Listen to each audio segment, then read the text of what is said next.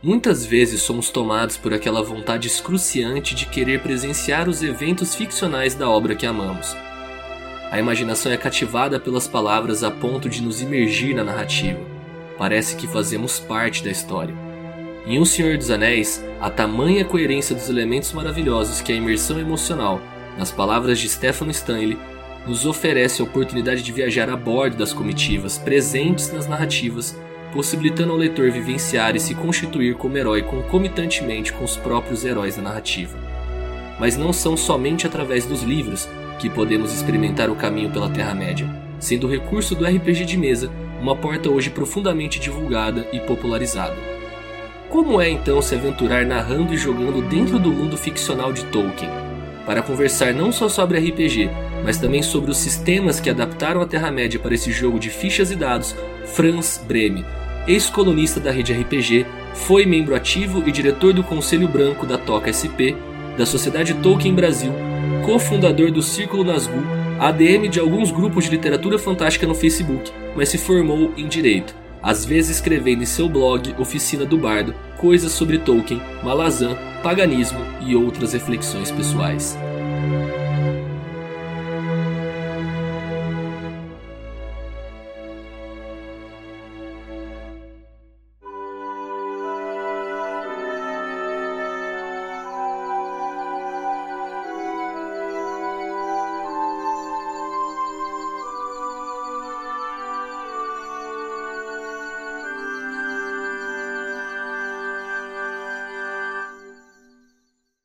Sejam bem-vindas e bem-vindos a mais um episódio do Páginas Fantásticas. Estou é, aqui mais uma vez na companhia do meu querido amigo Caverna. E esse, esse episódio que vocês estão prestes a escutar é um episódio muito especial, foi muito divertido de gravar que é com o Franz. Né? O Franz é um cara que a gente conheceu através do Stefano, que foi o primeiro convidado do programa, né? no primeiro episódio. E ele trombou com o Franz em eventos do Tolkien por aí e sugeriu pra gente, falou que, pô, esse esse mano aqui que tá morando lá no Chile, é, advogado, tá ligado? Esse cara é, seria um possível convidado. Acho que vocês teriam um papo bem massa com ele. E, cara, foi foi assim, tiro certo, porque o Franz é uma pérola, né? É um cara que é leitor de fantasia, mas um fantasia e ficção científica, né? mas é um, é um leitor íntimo mesmo desses caras assim, que não é toda hora que você encontra, um cara que tá ligado nos clássicos e tá é, e acompanha também a, o que sai de contemporâneo. E além de tudo, um cara, gente boníssima mesmo. Então foi um, um contato aí que é, chegou até a gente diretamente por causa do podcast. Né? Talvez não tivesse chegado se a gente tivesse começado a gravar. E um cara que já virou nosso amigo. Né? E aí, Cave? Como é que você tá? Tô muito bem, André. Tô sossegado. Cara, preciso ressaltar suas palavras. Olha, gente, Franz é uma pérola. Um abraço pro fãs aí que vai estar tá ouvindo, né, esse episódio. E, gente, uma novidade também que a gente não comentou no outro episódio, mas ressaltando na entrada desse terceiro, as nossas músicas agora também são completamente originais. A gente está tendo um novo membro aí na nossa equipe de produção, que é o Henrique Stupina. Um abraço, Henrique. Seu trabalho está sensacional. Então, gente, dá uma valorizada, ouçam as transições, ouçam o encerramento. O Henrique está fazendo um trabalho sensacional com a gente aí, compondo músicas, transições originais para cada episódio agora que a gente for lançar. Um abraço para ele novamente, espero que vocês gostem do trabalho. E mais um recadinho, né, André? A gente vale ressaltar aí, mandem e-mail para a gente, gente, participem, entrem em contato para a gente no futuro poder montar novos blocos aí, tendo uma interação com o público, não é, André? É isso aí, cara. É, também tem o, o Instagram, é, o Facebook, né? tem o link se você escuta só pelo agregador, seja o Spotify ou Pocket Cast, Google Podcast, é, Cast, sei lá, whatever. Tem coisa pra caramba aí que por onde você pode escutar. Tem coisa pra caralho. Então, pode pegar o link lá na descrição para chegar no nosso Insta, no nosso Face, ou é só procurar podcast Páginas Fantásticas que você vai achar. E comentando também ainda sobre é, a nossa trilha sonora, é, isso é algo que eu não vi ainda em podcast algum, podcast que tem esse acompanhamento musical e trilha sonora própria, né? Quem sabe um dia aí a gente não lança um LP, uma edição de colecionador com a trilha sonora do podcast. Seria do caralho, velho. Sim. E aí, seguindo então para o episódio, é, vale comentar que o, o Franz teve alguns problemas na captação do, do áudio do microfone dele, então talvez a, a qualidade varie um pouco do que foi nos dois primeiros, mas nós temos um, um mago da edição de, de áudio, né, o Felisberto, que tratou de deixar o mais imperceptível possível a qualidade do som. É isso aí, gente. Vamos pro episódio. Ó, vale ressaltar aí, mesmo que em alguns momentos a qualidade possa ficar um pouco comprometida, o conteúdo tá sensacional. Então, gente, um abraço a todos e, né, vamos seguir de praxe, né, André? Tenham um ótimo passeio pelo bosque da ficção.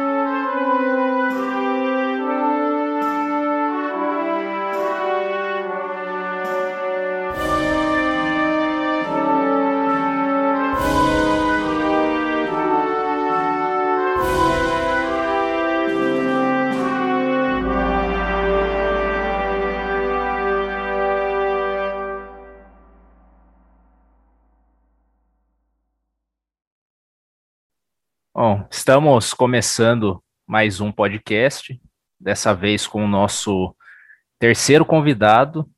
E então, antes de tudo, para começar aqui o nosso papo, eu gostaria de agradecer a presença do Franz, diretamente das terras geladas do Chile, né? E como a gente sempre inicia as conversas aqui, é situando é, o ouvinte com em relação à sua história pessoal com, com a fantasia, né, com a literatura fantástica no geral. E então é, é assim que eu começo o nosso papo, Franz. Se você puder falar um pouco para a gente sobre como que você começou na, na literatura mesmo, assim, quais foram os primeiros passos, se você tem lembranças, porque é, é algo que marca muito a gente, né? Eu, eu tenho algumas lembranças muito fortes mesmo na minha infância e adolescência de quando eu tive esses primeiros contatos com a fantasia. E então, o, o que você lembrar, e né, não apenas com a fantasia, mas eu imagino que a resposta vai estar conectada com a Terra-média. Né? E qual é a sua, a sua relação com ela? Bom, André, queria agradecer primeiro o convite seu do Caverna. É sempre um prazer para mim falar de, de fantasia, de RPG, de Tolkien. Nunca é um nunca é um, uma, um, uma conversa da qual eu vou me esquivar.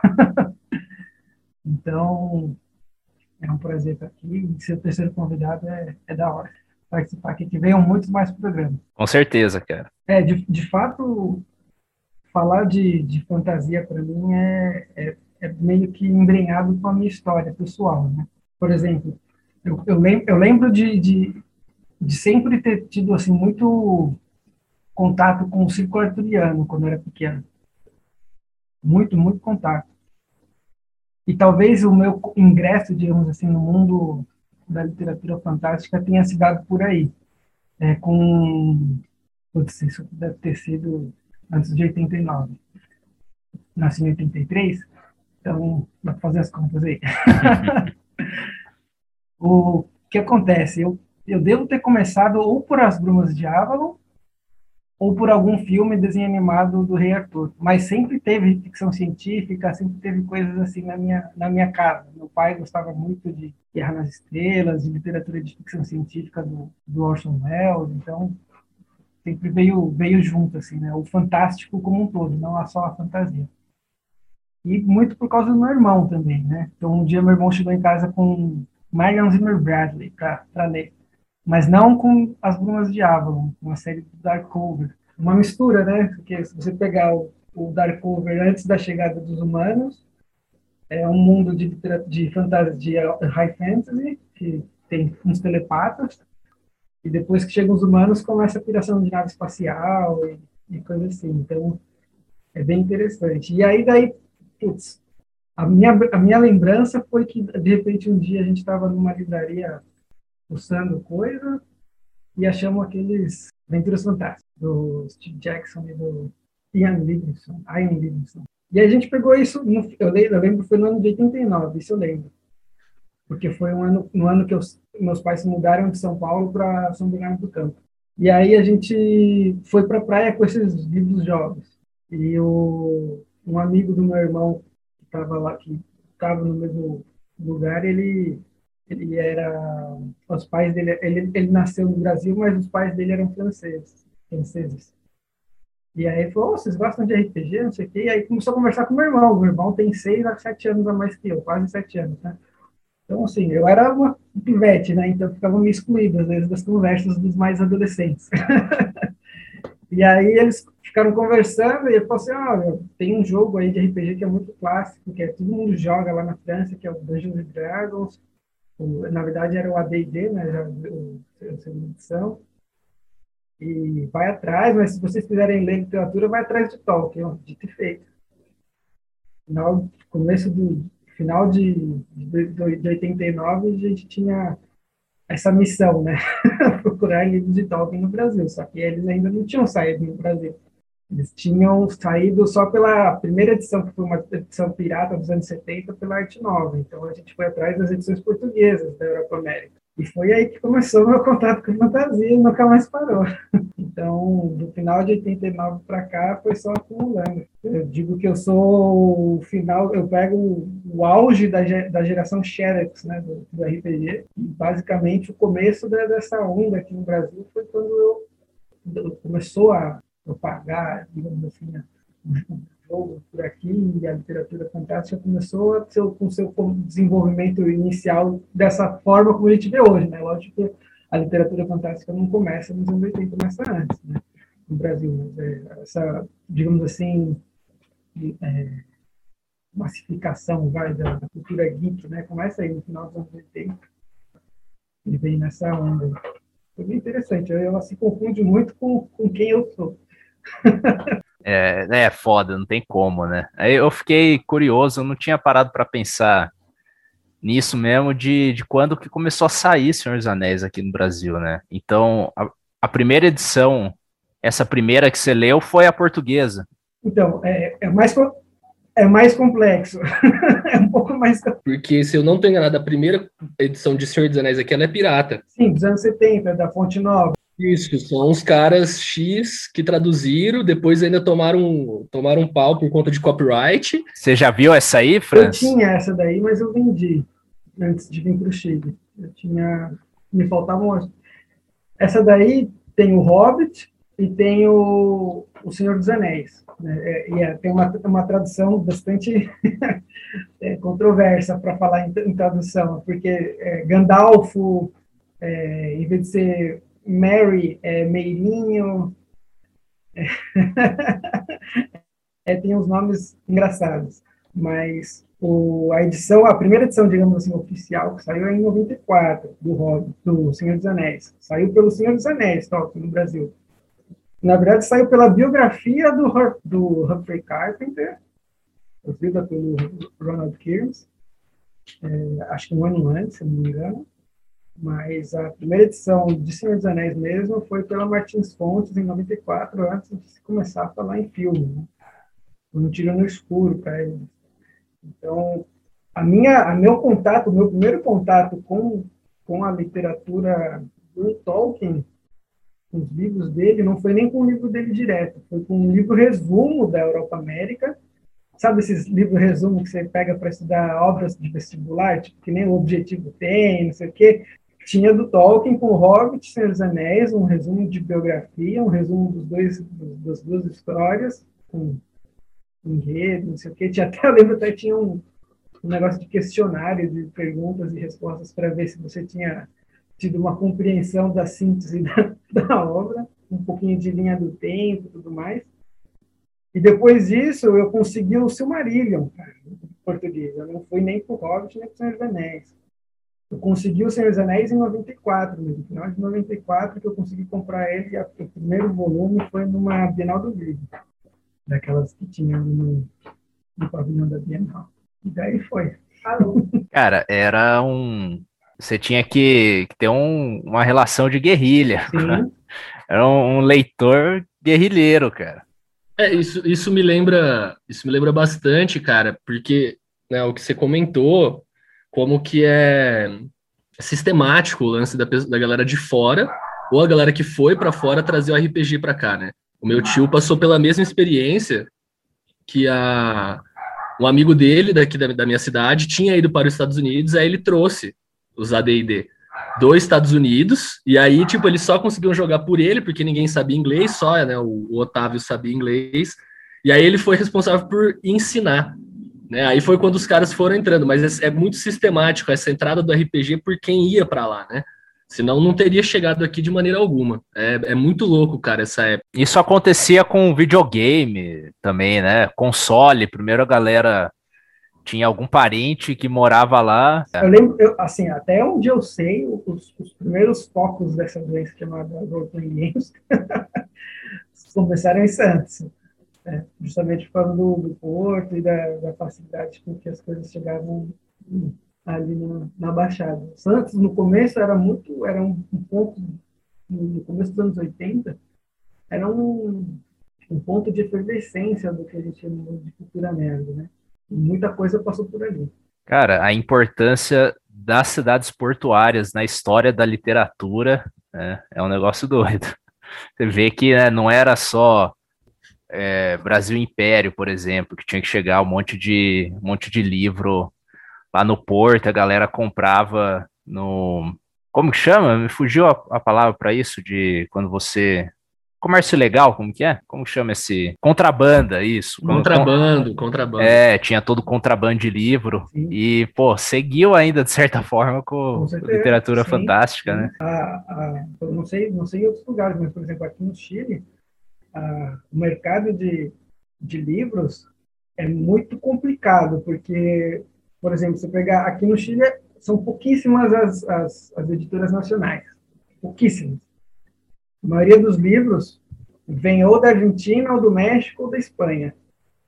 Só que, assim, o, o Chile é um país com um sistema muito, muito, muito neoliberal, né? E o livro ele é tributado aqui, cara. Então, o livro ele, ele é tributado na importação e é tributado na venda. E as editoras aqui, elas sofrem muito por causa, do, por causa disso, o preço é muito alto do livro. Né? Um livro aqui com qualidade de pocketbook custa mais que um livro de capa dura no Brasil. Caralho. Então, o mercado de, de livro pirata aqui é absurdamente gigante. Você vai nas, nessas feirinhas de praça, assim, a galera não tem dó, tem livro com capa impressa na, na, na impressora colorida de casa, tá ligado? e, e, são livros, assim, de todo tipo de, de gênero, né? desde autoajuda a livro de Caibalion, do, do, das leis herméticas, até Tolkien, Pablo Neruda, tem tudo, sabe? É, não, não sei se tem a Bíblia, mas tem de tudo. E, de, e também é um monte de tradução que essa galera faz. Ah, também, se né? não for o próprio livro que alguém compra a matriz, ou, ou alguém que trabalha numa hum, editora que leva para casa, escaneia, eu sei que, claro, que, como que eles fazem, cara mas é um mercado que é muito muito complicado aqui a, a literatura aqui, porque o livro aqui é muito caro.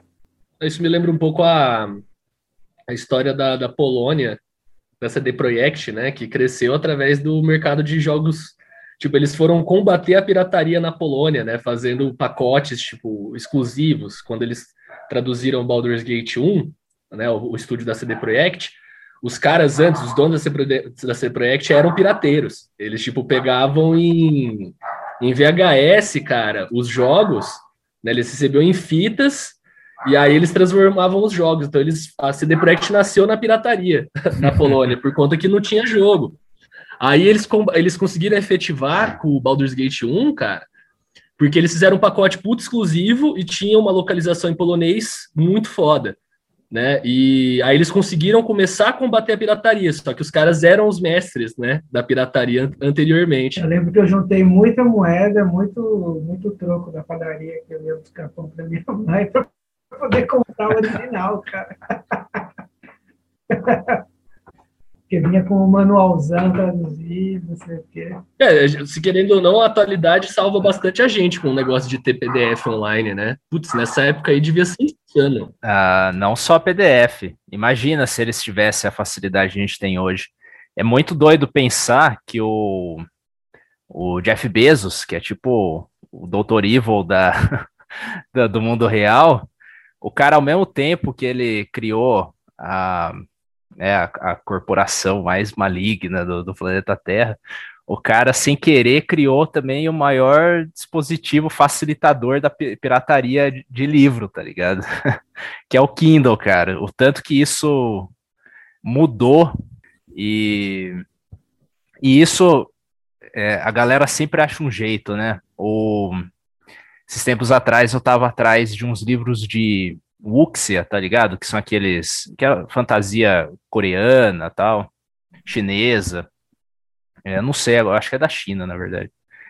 E eu tinha assistido o Tigre e o Dragão, né? O Tigre e o Dragão é baseado num, num desses livros, é o segundo lá de uma saga. E, e eu fiquei bem doido para ver, porque no, no filme os personagens se referem a coisas que tinham acontecido né, no passado deles, e você tem isso no, nos livros, né? Só que nem tradução para o inglês tem, né? tem para o francês. E só que tem não oficial. Então achei uns sites onde a galera se dedica a traduzir isso, cara.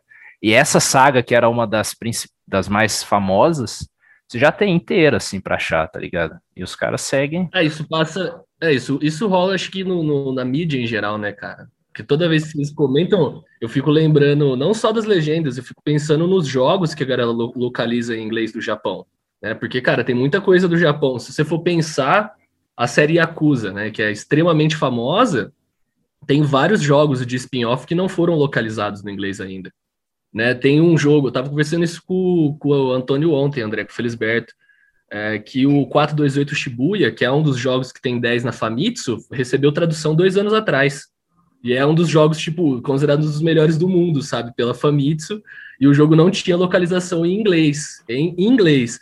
Se for pensar que o Yakuza 7, por já ter localização em português, foi uma progressão absurda, né, velho? É. Muito louco isso. É, porque não é, não é só porque as coisas são caras, né? Às vezes seria, tem coisa que seria, daria pra gente pagar se fosse disponível, mas tem coisa que não é disponível literatura fantástica mesmo, cara, a maioria dos contemporâneos não tem disponível pra gente, entendeu? Não, a, dificuldade de ter acesso, eu senti essa dificuldade procurando Wheel of Time. Assim, agora, agora até tem, mas o dólar como tá, não tá disponível, né? É, não dá. Cara, o Wheel of Time, o primeiro box lá com os três primeiros livros, tá 170 conto na Amazon. Mistborn tá 160, tá ligado? É, eu fiquei até triste, cara. Eu fiquei feliz que eu paguei só 100 real na trilogia do, do, do na primeira lei. Nunca mais eu acho aquilo lá por 100 reais, velho. Nunca mais. É, foi, foi antes da pandemia. Né? Foi antes da pandemia. Obrigado, André. Comprei uma semaninha depois que a gente virou parceiro. O, é que o dólar já estava alto antes da pandemia e depois o negócio subiu nível absurdo. Tá tudo muito caro. Cara, vocês estão falando disso hoje, dessa dificuldade de conseguir coisa? Eu lembro que quando eu era pequeno, a gente comprava jogo pro para conseguir jogo para o computador, na época dos flop disk, dos, daqueles disquetão grande, tinha que ir atrás do, dos caras que, que vendiam legal, porque não chegava. Cara, os meus tios, por eu ser, eu ser de uma cidade pequena, Franz, aqui, minha cidade tem 20 mil habitantes, aqui a gente está do lado de Ribeirão Preto. Né, cara? Aí meus tios, eles tinham, tipo, eles esperavam uma notificação da loja, então, tipo, eles recebiam um SMS, ou tinham que passar lá quando iam trabalhar em Ribeirão. Aí passava na loja e perguntava, ó, chegou tal título? E para saber dos lançamentos é só com revista, né? Você tinha que ter uma revista. Eu peguei, eu, eu lembro de ter pego um pouco disso, eu tenho uns, uns materiais guardados do, dos meu, do meu tio de RPG, e eu tenho vários livros da, do, de cenário de campanha da Under Mountain em inglês né, que ele ganhou de presente desse parceiro que foi nos Estados Unidos e trouxe. Então, assim, cara, para ter acesso a isso era, era na cagada, né? É, o, o, o, sistema do RPG que a gente começou a jogar aqui, depois do Aventuras Fantásticas, não foi Dungeons Dragons. A gente foi jogar Dungeons Dragons muito depois, quando saiu pela, pela editora Abril, né? O ADD. Uhum. Depois saiu também o, o Dungeons Dragons, o Aí ó, aquela caixa, né, com a capa do Dragão Vermelho do Jeff Easley. Aquela caixa da, do, do AD&D? Do D&D, que saiu pela Grow, que é aquele dragão vermelho, assim. Eu tenho ele PDF. Um bonequinho pequenininho do lado, assim, com um machadão, assim. Mas a gente começou jogando um sistema da TSR, mas era o Marvel Super Heroes. Era um sistema que, putz, cara, pouquíssima gente jogava. E aí, uma coisa que, que me marcou muito, assim, uma coisa que me marcou muito com relação a isso é o. Porque, assim, é, é, é, foi mais ou menos como, como você falou, né? Só, só quem sabe inglês era meu irmão, né? Que era mais velho e tal. E para a gente conseguir jogar e tal, o que, que ele fez?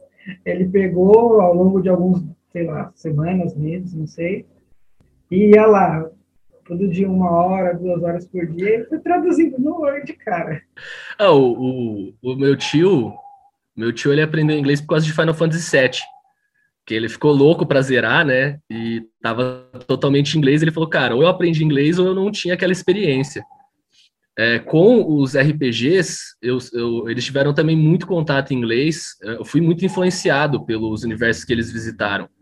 Então os caras foram aqueles que, cara, lançou Dark Sun, compraram, ficaram loucos. Tipo, tem um colega nosso daqui que ele tem a bibliotequinha de RPG, né, clássica. Cara, ele deve ter mais de 10 mil reais ali de merda, se for vender.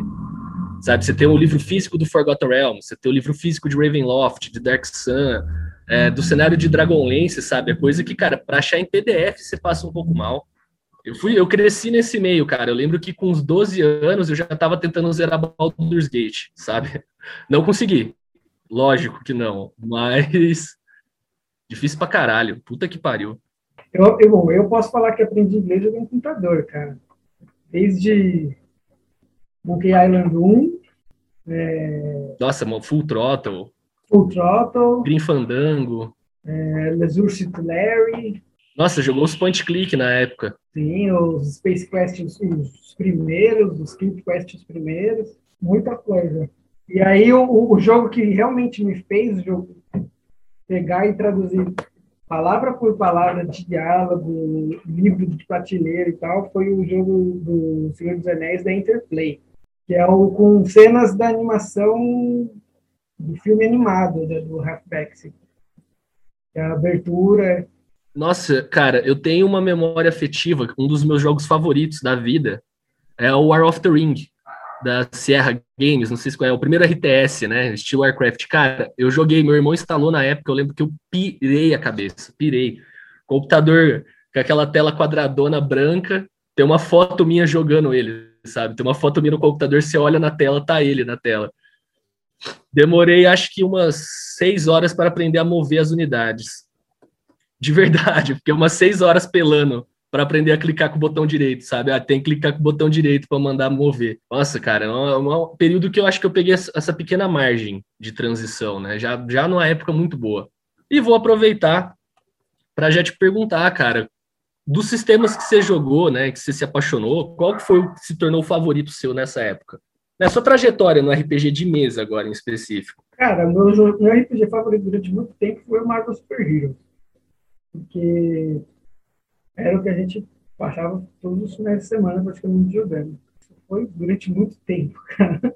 Eu não sei quando foi que saiu o, o, o AD&D em português, que foi quando eu comecei a jogar com os amigos da escola, mas aí isso tipo, já era já, já tinha passado um bocado de tempo até isso acontecer.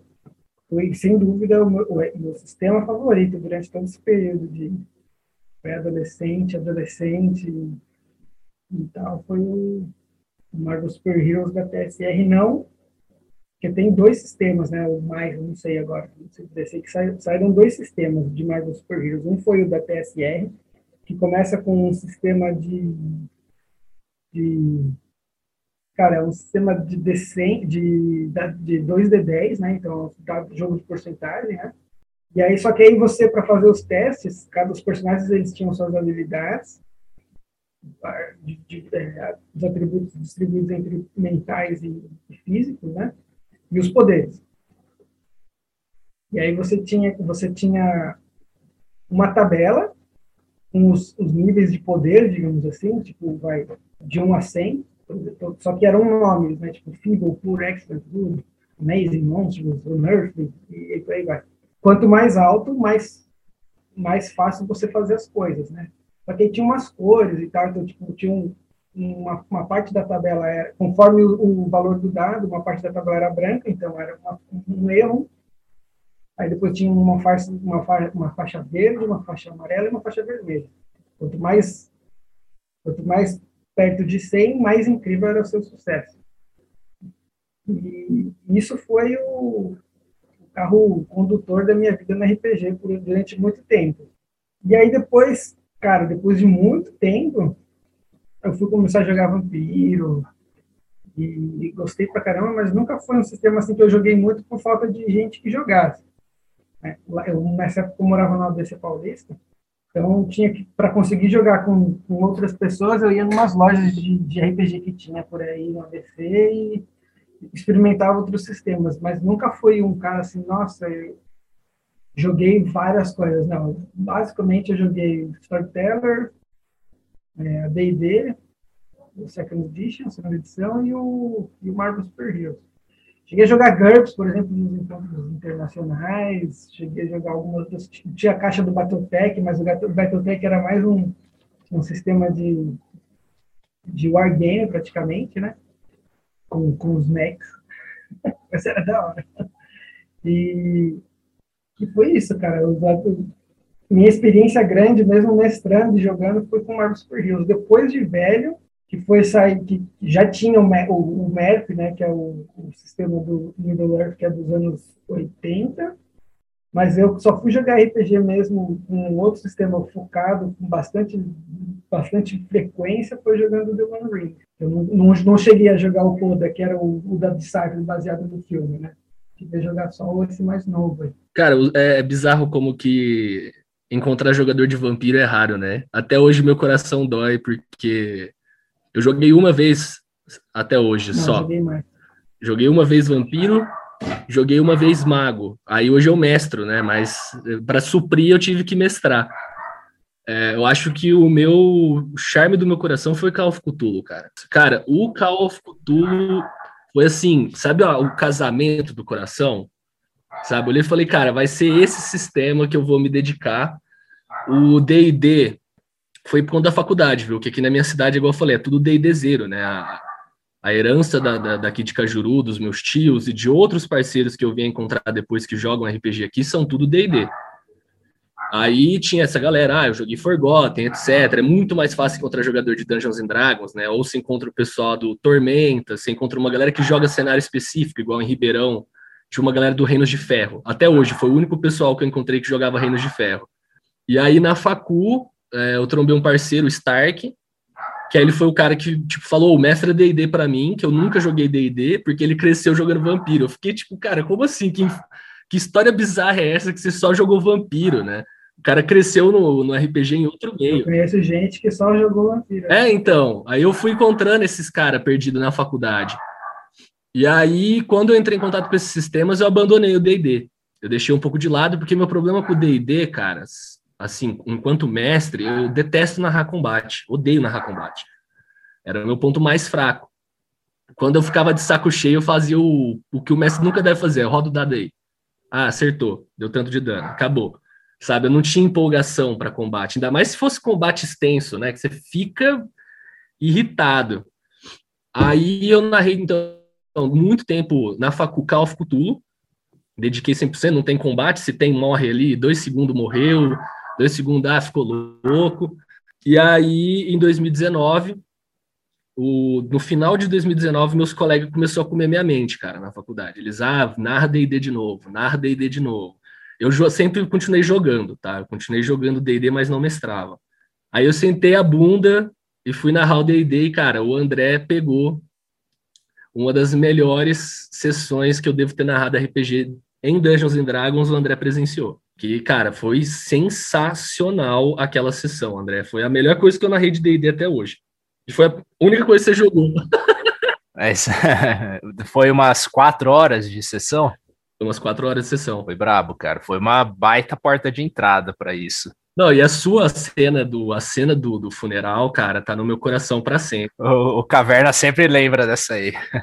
Não, ela tá guardada no meu coração. Franz, o cara jogando pela primeira vez, ele fez uma cena tão linda que doeu no meu coração. Eu falei assim, não, esse cara realmente é, tipo, ele jogou tudo que sabe de fantasia, sabe, enquanto leitor. Ele jogou na, naquela cena, eu falei, nossa, foi poético.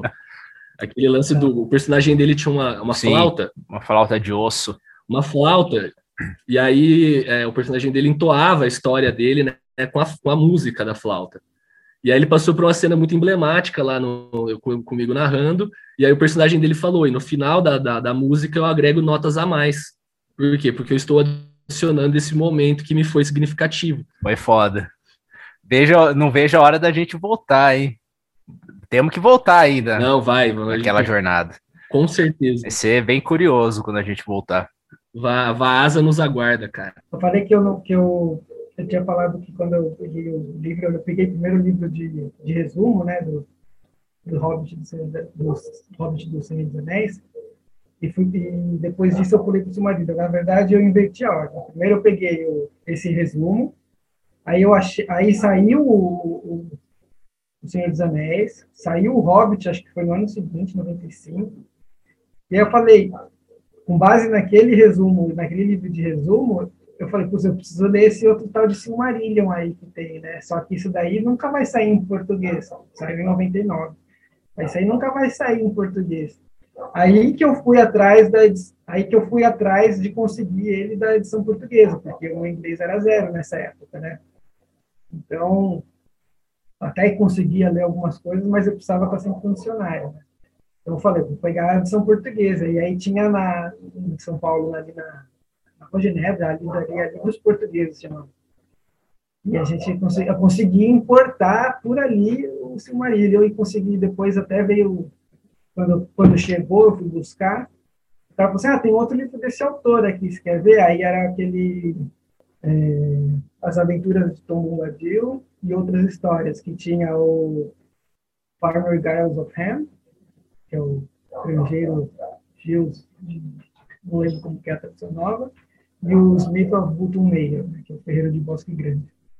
Então foi aí que, que ampliou um pouco mais a minha, meu conhecimento sobre a Terra-média, né? E aí eu tive acesso ao Silmarillion.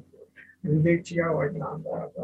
Mas, cara, nesse, nesse caminhar da RPG que você falou do, do, do Marvel Super Heroes, é, do D&D, como foi a, a chegada em, em querer explorar o Senhor dos Anéis, né, explorar o Legendarium no, no RPG de mesa? Para agregar e para quem estiver ouvindo, né, uma curiosidade pessoal do, minha, porque eu sempre tive medo, né? Eu falei isso para você antes do nosso papo, Fran, sempre tive medo de lidar com uhum. o cânone da Terra-média, né? Então, como foi para você esse, esse, momento de entrada, assim, para falar, não, a gente vai jogar na Terra-média? Cara, foi quando, sa quando, quando, saiu quando saiu o RPG do, baseado no filme, eu não dei muita bola. Na verdade, ele nem era tão baseado no filme, né? Ele era ilustrado com base no filme.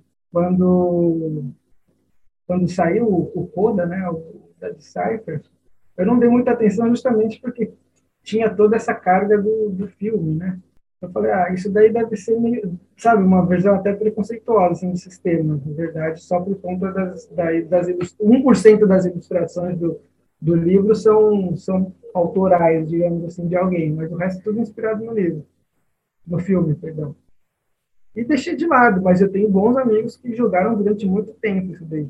O, o meu interesse surgiu quando saiu o, o The One Ring é, da Cubicle 7, e é um sistema dos três sistemas que saíram, né? O primeiro sistema é o Merit, o Middle Earth Plane, depois tem o Coda e depois saiu o The One Ring. Então, desses três, na minha opinião, eu conheço muito pouco o Coda, mas conheço gente que jogou bastante e conheço o Merit. Né? É, mas o, o The One Ring é, assim, ele traz a mecânica dele e a ambientação dele, ele é muito boa para isso. Quando saiu, eu vi as imagens e falei, não, esse daqui eu vou comprar. Comprei, comprei e li. Eu falei assim, nossa, cara, isso daqui é uma trombada de storyteller com, um pouco de GURPS, assim, sabe? E aí, falei assim, não, preciso mestrar isso aqui, cara. E aí comecei a mestrar, não só para amigos, mas quando depois de uns anos saiu pela Devir, fui nos eventos de lançamento, aí eu mestrava aventura para o pessoal que queria conhecer o sistema e tal, então foi muito interessante. Né? Porque, na verdade, agora voltar, deixa eu só responder direito sua, sua pergunta. O que aconteceu? Nesse, nesse, nesse ínterim, né, entre começar a jogar RPG, não sei o quê, eu fui lendo e relendo os livros, né? E aí eu me aproximei da, dos, dos, dos grupos né, de, de fãs. Então, a, em São Paulo, a Toca São Paulo, que hoje faz parte do, do, do grupo do, das tocas afiliadas à, à, do Tolkien Society, junto com a Toca do, do Rio, que é afiliada também.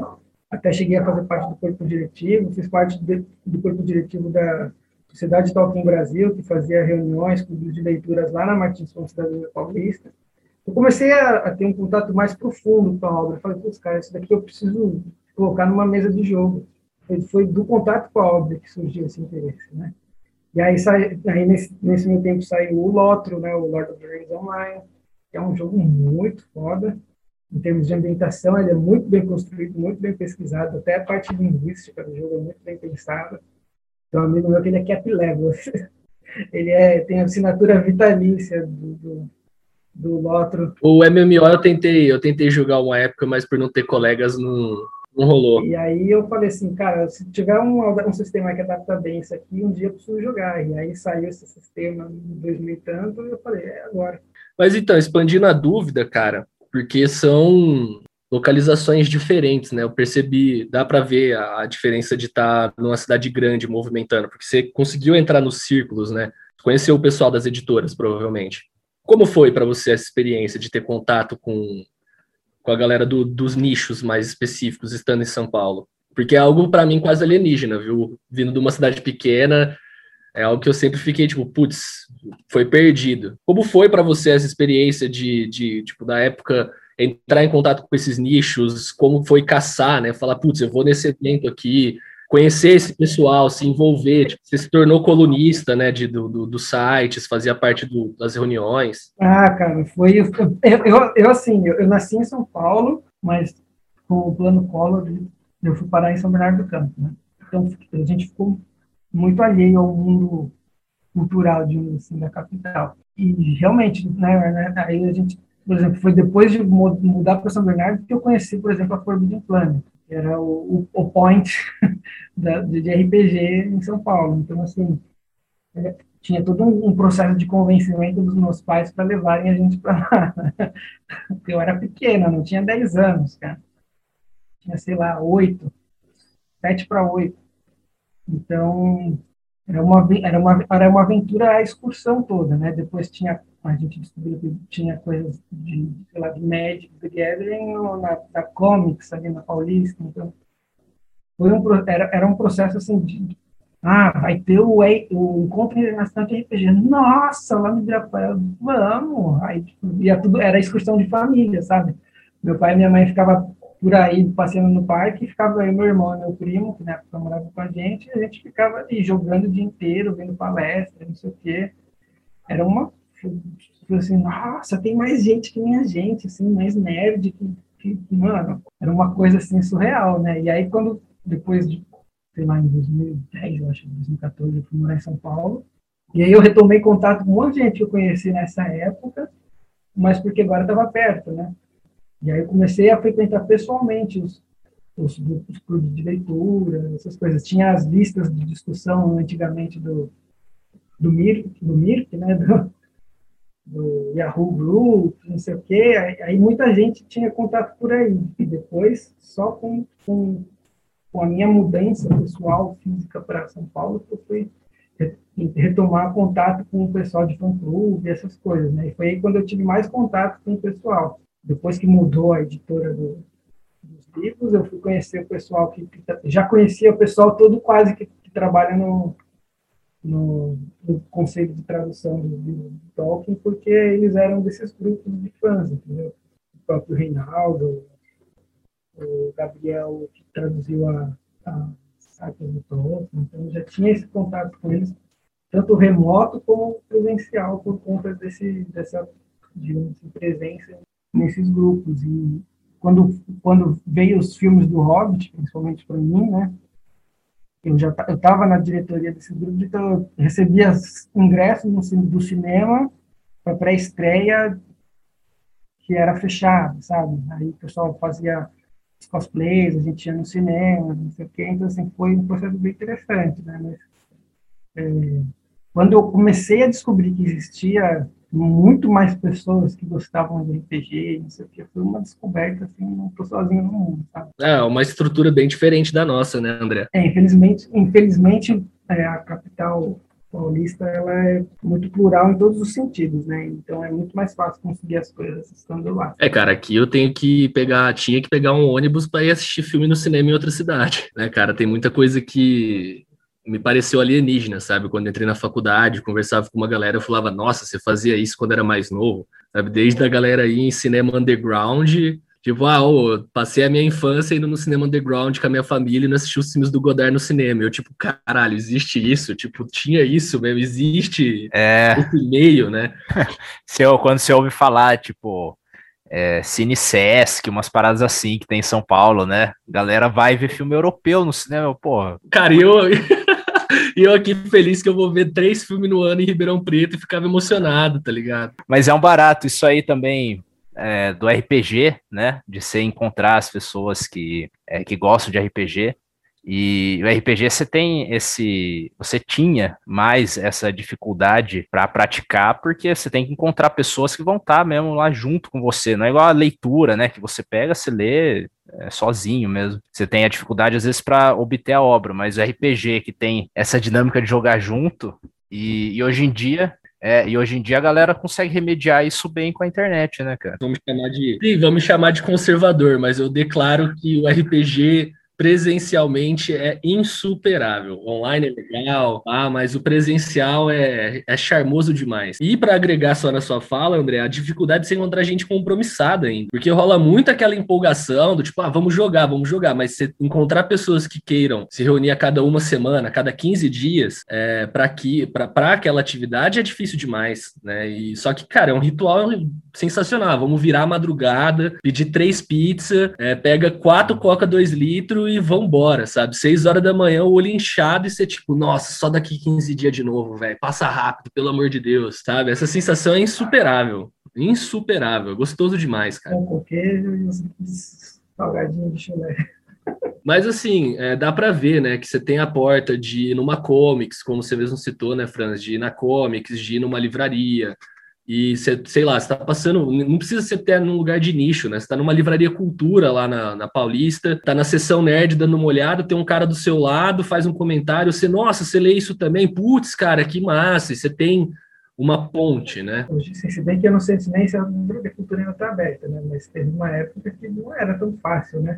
Acho que o máximo que tinha de, de por exemplo, principalmente falando da RPG, né? Nessa época, em que eu descobri RPG, eram os aventuras fantásticas que saíam pela Marquês Saraiva. Então não era uma coisa muito fácil de achar. Tinha, lógico, livros, literatura, sei lá, né? Livros de fantasia que até então saíam Duna, coisas assim. Mas... Nossa, e o Duna demorou, se for pensar que aquela última edição da Aleph. Ah, da Aleph, mas tem uma edição antiga, não lembro que editora que é, acho que é no Fronteira. Sim, mas então, tipo, se for considerar que ela é bem recente comparado em termos, né? De, eu lembro de, do lançamento dela. Acho que ali entre 2012 e 2014, mais ou menos, que ela lançou aquele capa dura Lindão. Ah, não, mas tem uma edição bem mais antiga do, de Duna antes, né? Que é dos anos, provavelmente dos anos 80. Tem aqueles do Star Wars, os, as primeiras, os primeiros livros do universo expandido que saíram, era, era coisa assim, sabe? Ficção científica. É, por exemplo, o Orson Scott Card, tinha coisas assim, sabe? Não era uma coisa que você chegava e tinha um nicho específico para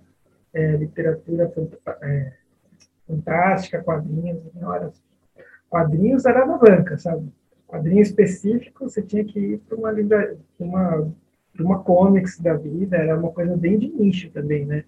É, o quadrinho importado, principalmente, né? esse, bando de, de, de, de histórias e multiplicidade de editoras que a gente tem hoje, que a gente vai numa numa Comic Con Experience consegue ver uma arte esticada, isso daí não existia, né? Você curtia quadrinho também? Eu comecei, é, eu, meu, minha relação com RPG é por causa do Marvel Super Heroes, por causa dos quadrinhos. Eu comecei a ler quadrinhos por causa do meu irmão, desde, desde que eu era pequena. Assim, eu lembro de ter quadrinho em casa, assim, eu li os quadrinhos do meu irmão. Principalmente Marvel e DC, né? Mas sempre que... É, cara, eu, eu falo que o pessoal daqui da minha cidade, cara, os meus tios foram, foi muita cagada cósmica Teve um podcast que a gente estava gravando no outro programa que no meio eu tive uma epifania que eu virei e fiquei tipo, mano, como que esses caras nessa cidade sabia de Akira? Sabe? Eu nunca tinha perguntado pro meu, pro meu tio, tipo, cara, como você chegou em Akira? De verdade, você tá na cidade de 20 mil habitantes, sabe? Você tá fazendo eu ver Akira com 8 anos de idade, eu não entendi a porra nenhuma, eu tava vendo Akira. Ele, cara, por conta do Otávio, que é o quê? Esse parceiro que ia pros Estados Unidos. Então ele era a ponte, né? Por ser de uma cidade pequena, ele pegava as coisas lá fora, tinha esses amigos de fora, né? Por ter uma condição financeira bem melhor, de ir para São Paulo, sabe? Viajava. Só que aí que era o massa? O cara voltava para Cajuru e voltava com todas as informações e passava. Então ele foi o cara que trouxe Akira, o cara que trouxe Ghost in the Shell, é, nos VHSzão. Aí eu peguei e fiquei, cara, pelo amor de Deus, vocês foram uma cagada cósmica uma cagada cósmica para ter acesso a essas coisas eu, nessa eu época. Eu conheci o Akira por causa da, da Globo, saiu na banca, no Brasil. Eu sei, por exemplo, o acesso a anime, assim, aqui no Chile, quando eu era pequeno, já passava Robotech na TV, sabe? É, assim, passava Zillion, não sei, tipo, passava na TV aqui, então eu tinha um pouco mais de, de carga disso do que no Brasil, porque no Brasil, para mim, era uma coisa totalmente alienígena, assim, não existia. Eu, vinha, quando, eu lembro de que meu primo ele tinha os bonecos do, do, do, do, do, do Robotech, né? Os aviãozinhos que viravam robô. Eu falava, cara, como você tem isso? Você é muito louco, você quer? Meu primo mais velho ainda. Era uma loucura. Ele chegava no Brasil, pô, nunca mais ver isso, só quando eu tiver de oportunidade. Aí, às vezes, ele gravava uns episódios e mandava pra gente por correio. Era muito louco, cara. E aí, quando eu descobri, cara, que tinha o, o Record of Lodoss War, que era inspirado numa sessão de Dungeons and Dragons, cara. A gente rodou, rodou, rodou, rodou, fala com amigo, fala com outro amigo, fala com outro amigo. Ah, eu conheço um cara que tem o VHS gravado. Nossa senhora, era assim para conseguir as coisas, cara. Ah, cara, eu eu lembro que eu fiquei louco quando eu comecei a jogar RPG quando meu tio falou da trilogia do Dragonlance, né? A primeira. Hum, esse daí eu também consegui pela. É, tipo, foi publicado pela Devir. Eu tenho os da Devir velhão, cara. Tive que caçar em sebo, né? É, esse daí eu li na Europa América também. É, e aí, cara, eu fui ler e eu lembro que eu fiquei fascinado. Eu falei, nossa, eu consigo até ver onde tá rolando os dados, cara. Eu consigo até ver onde estão rolando os dados aqui. É isso. E hoje esse é o meu maior problema com esses livros eu concordo. Mas a, a, a, o setting, né, o cenário. Nossa, sensacional, sensacional. Mas é porque eles têm essa questão de estar tá. De, eu imagino, né, que eles têm que estar bem vinculados com a, com a, com a sistemática né, do, do, do cenário, né, do, do, do, sistema de regras. Né. Mas eu li isso também. Logo que, eu, que, eu, que saiu o Hobbit, 95, se eu não me engano, tinha uma, uma, um, um amigo do meu irmão de sala e ele também era tinha ele, ele era o cara do Super Nintendo, né? Então a gente ia na casa dele jogar Super Nintendo. E a irmã dele, quando eu apresentei o, o, o Senhor dos Anéis para ela, ela comprou os três e, e, logo em seguida saiu o Hobbit, né? Então ela comprou o Hobbit e, acho que comprou a, a, a, trilogia dos dragões portuguesa e eu fui atrás, né? Porque eu preciso ler isso, né? Imagina uma capa com uns guerreiros, uns magos e uns dragões no fundo, cada capa com um dragão diferente. Eu preciso ler isso, cara. Nossa, é eu devia ter, eu acho que eu tinha 11, 12 anos nessa época. Uns 11 anos. Aí eu me apaixonei pela arte do Larry Elmer, que era o, capista, né? E aí, eu, e aí, aí nessa época eu tinha uns cards, do, aqueles cards colecionáveis, com ilustrações do, do Larry Elmer. Eu tenho isso até hoje, só que tá lá no Brasil. Caralho, velho. Caralho. É muito massa. Você devia ler Conan também. Ah, lógico. lógico, a espada, sangue, a espada selvagem e tudo mais.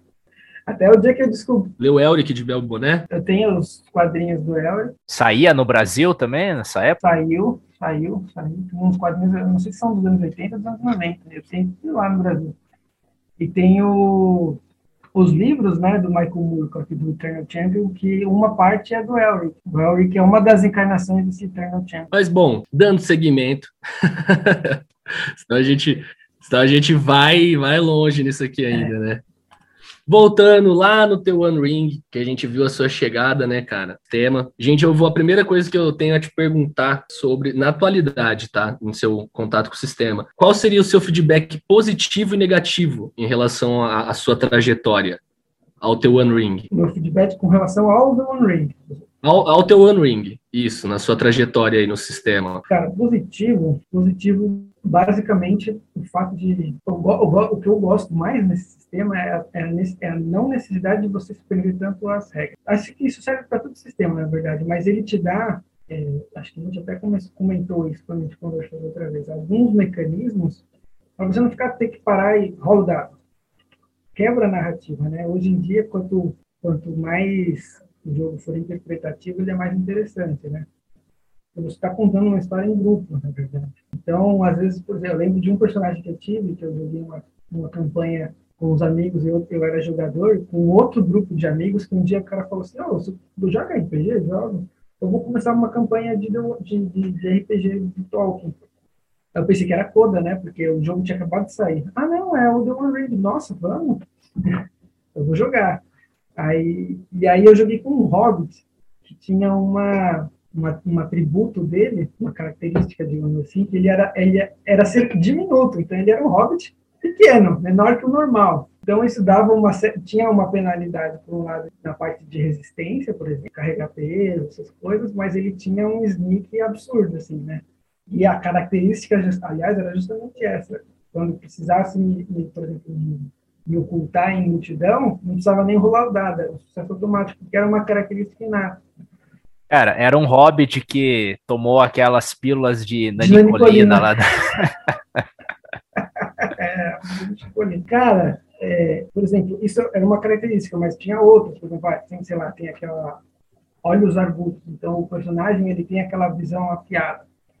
E aí você precisa parar para ver ali aquela cena clássica do filme, né? que seus olhos elfos veem, né? É isso, é, essa é a descrição da, desse, dessa, é um atributo da pessoa. Então, você não precisa ficar jogando, porque a pessoa tem os olhos bons, sabe? Então, você consegue, com a ficha, é, desenrolar uma contação de história mais dinâmica, né? Você fala assim, ó, oh, mestre, eu tenho essa, essa habilidade aqui, esse atributo ativo, né?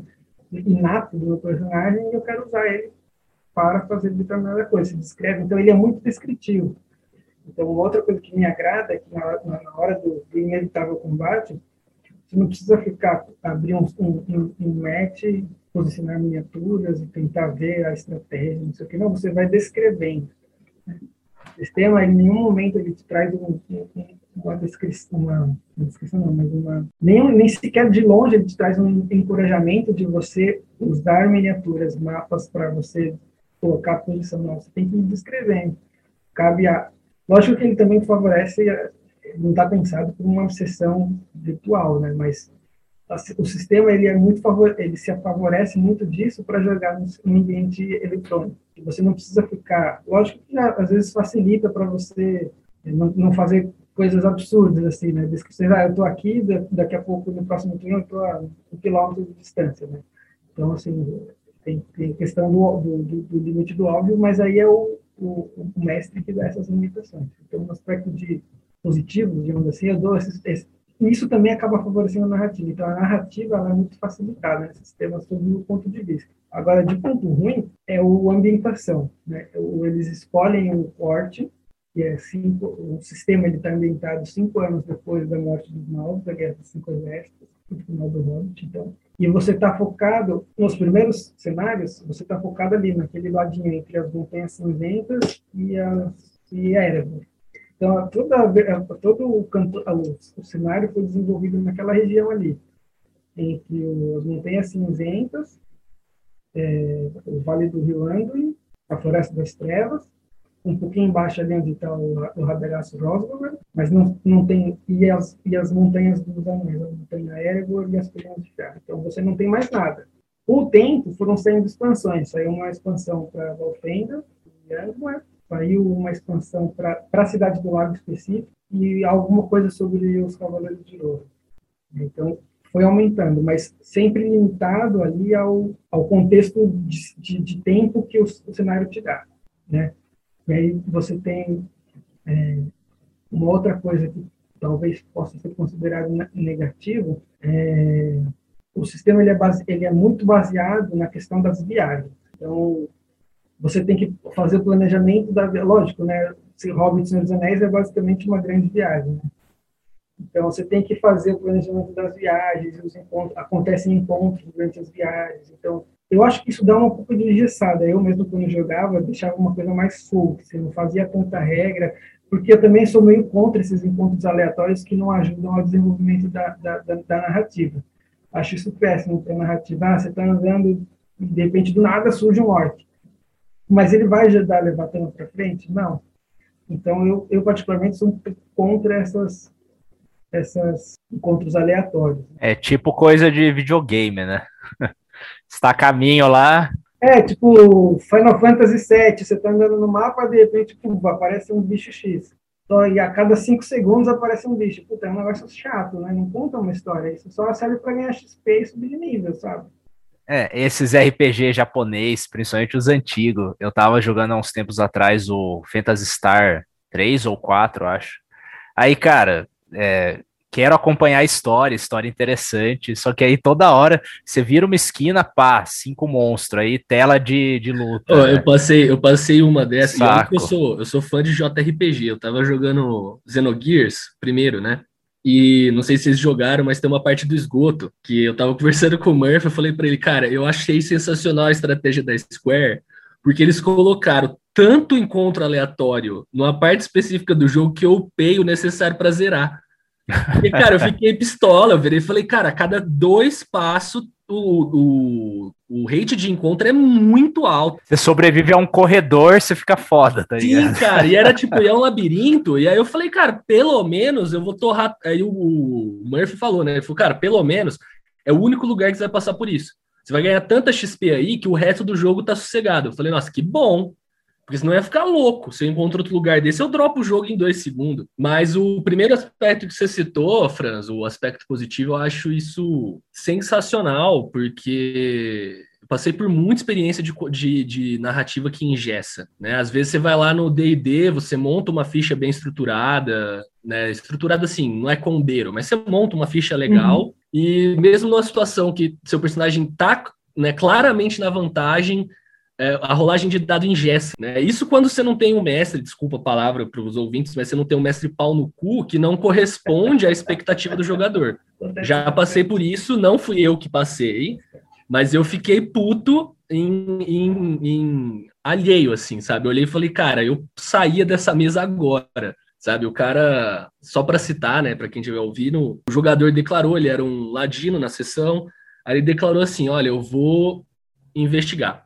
Aí ele passou três horas da sessão em silêncio. Por quê? Chegava nele e falava: meu personagem está investigando informação desse bagulho. E foi. Chegou na hora do, da parte dele, o mestre ainda pediu para ele rodar o dado, que eu fiquei louco. Falei, nossa, já, já ofendeu.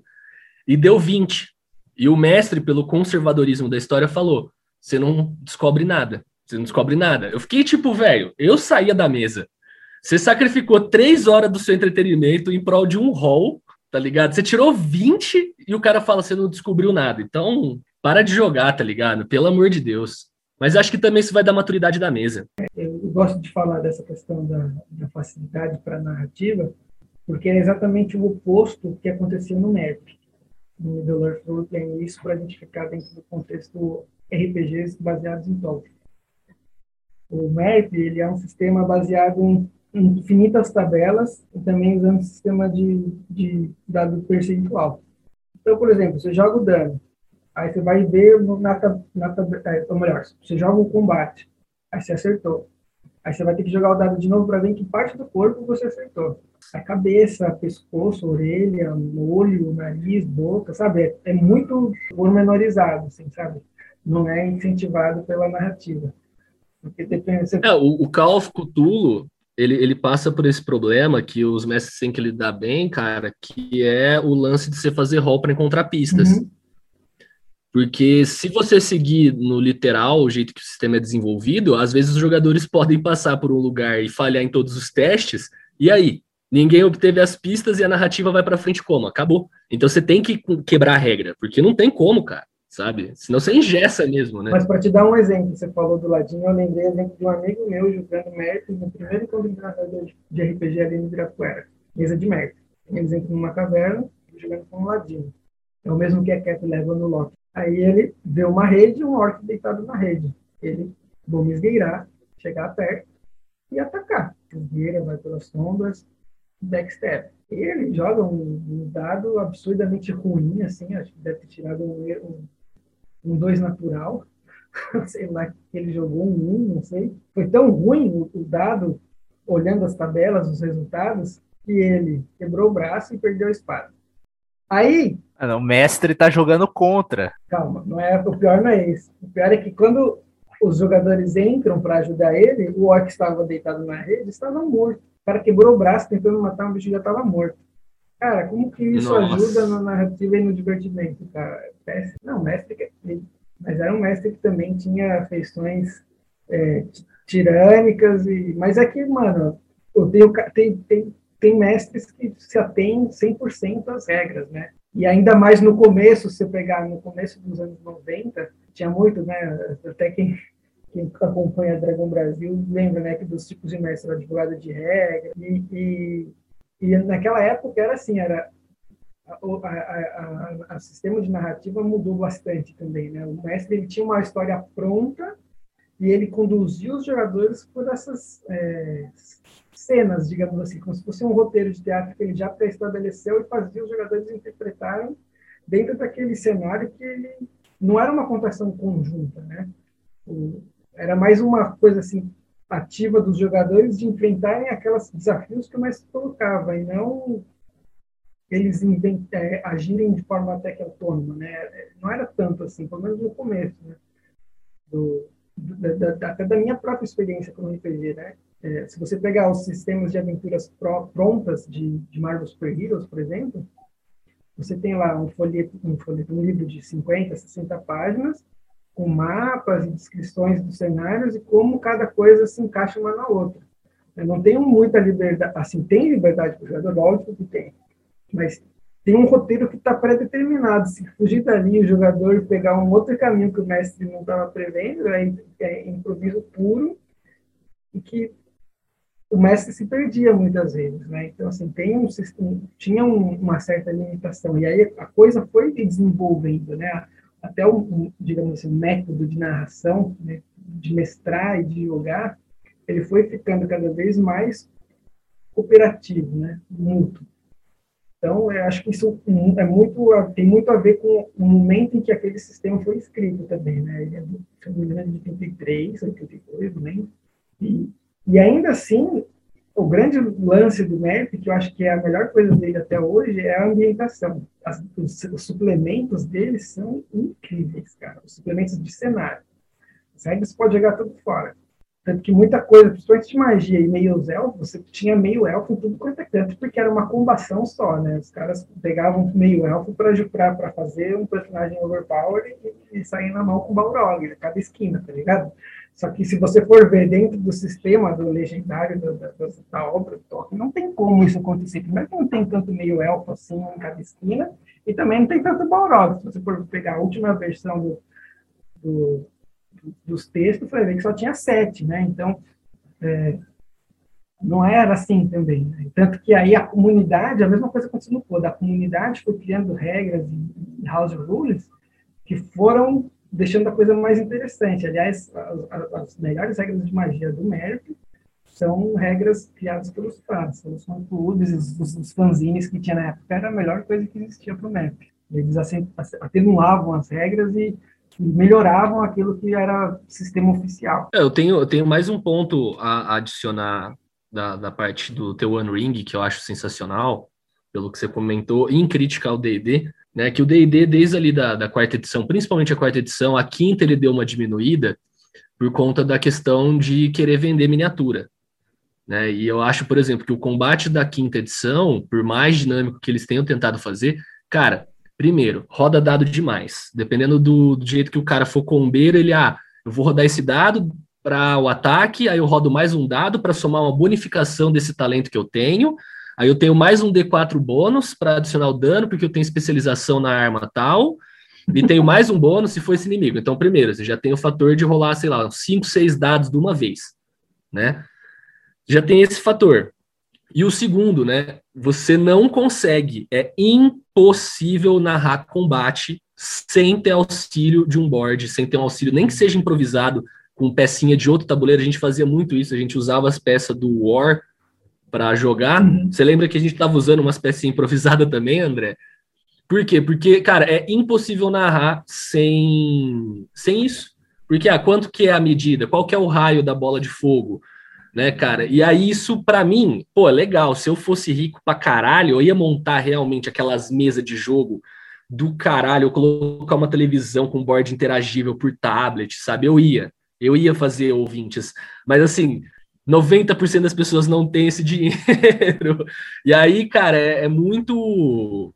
Ingessa muito. Sabe? Quando eu vejo aqueles youtubers que têm os cenários montados, que eles montam aquelas maquetes, eu fico tipo, cara, não tem por que eu narrar. É um, é um, é um. Acaba virando um wargame, né? Aqueles tipo. Sim.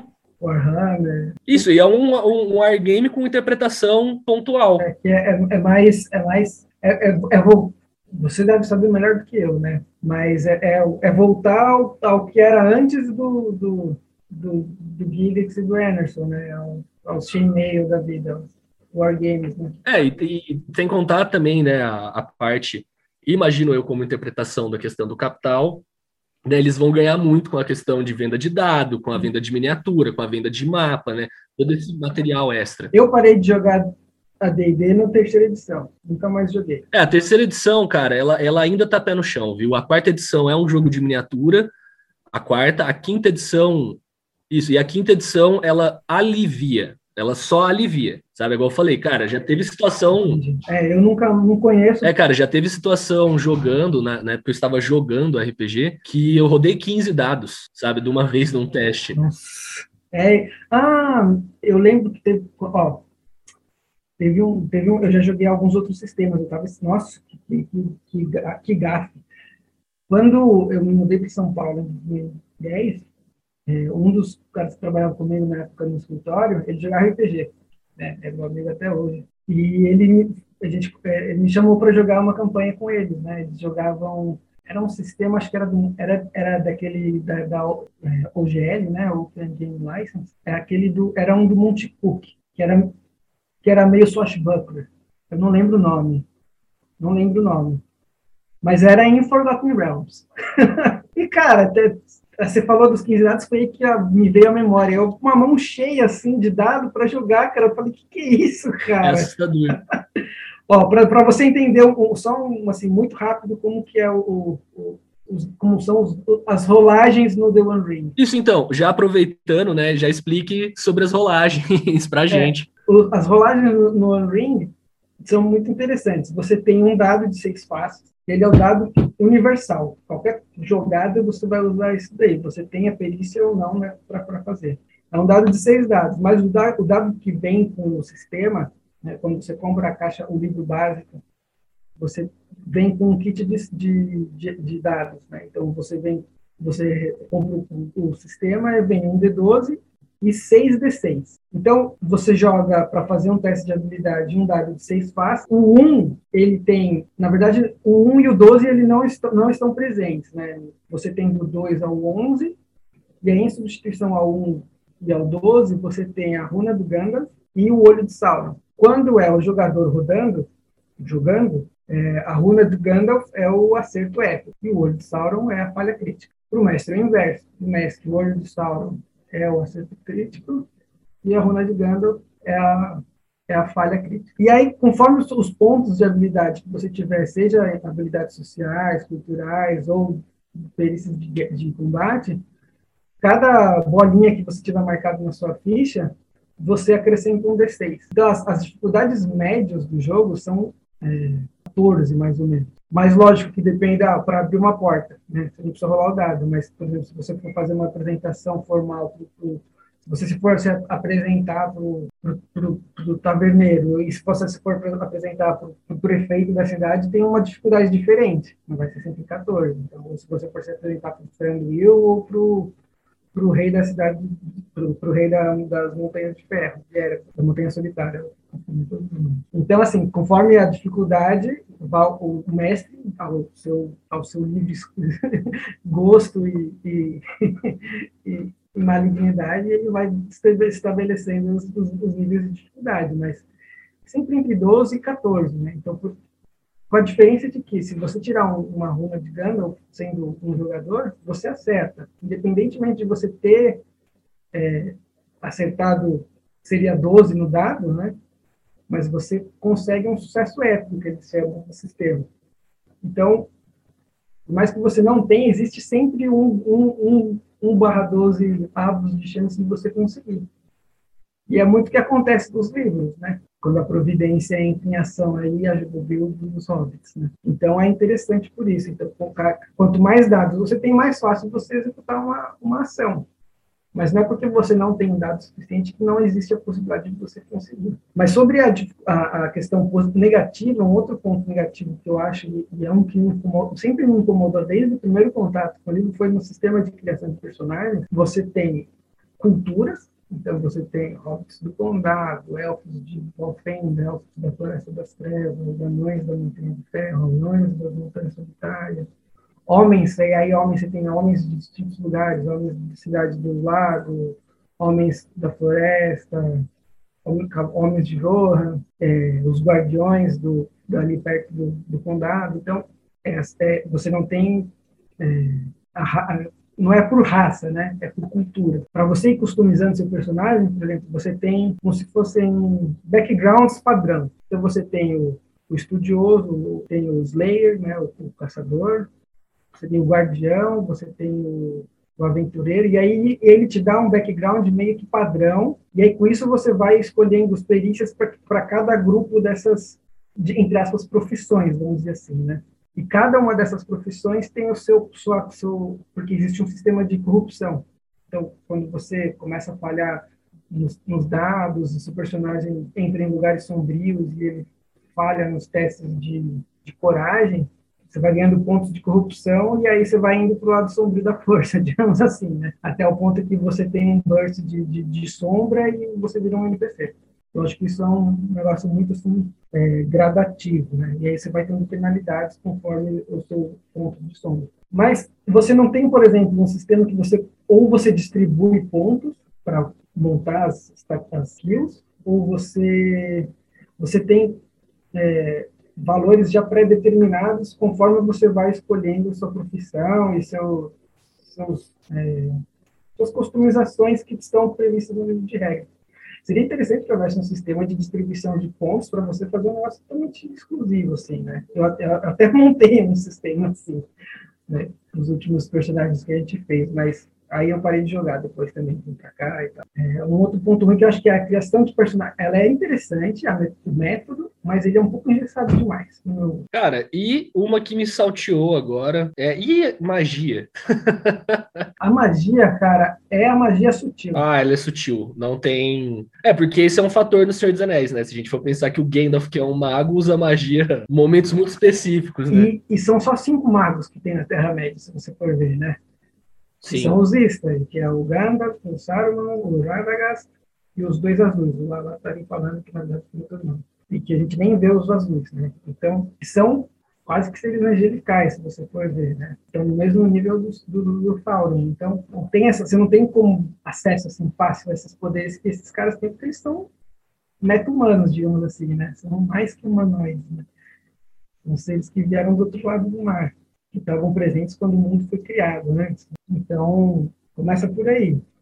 A magia, ela é mais, por exemplo, tem muita questão de cantigas, você pode brincar com essa história de ah, preciso tem uma aventura pronta que vem no sistema, que ela acontece nos pântanos. E aí tem umas criaturas é, pantanosas ali. É a aventura que vem no, no livro básico. Vai, tem, tem uma hora que vocês estão, os personagens estão vendo no pântano e, e, e você tem que fazer um teste, porque começa a dar sono. E aí uma das formas de você quebrar isso é cantando uma canção da sua cultura que dê ânimo para o grupo. Então, sabe, é, é, esse tipo de magia.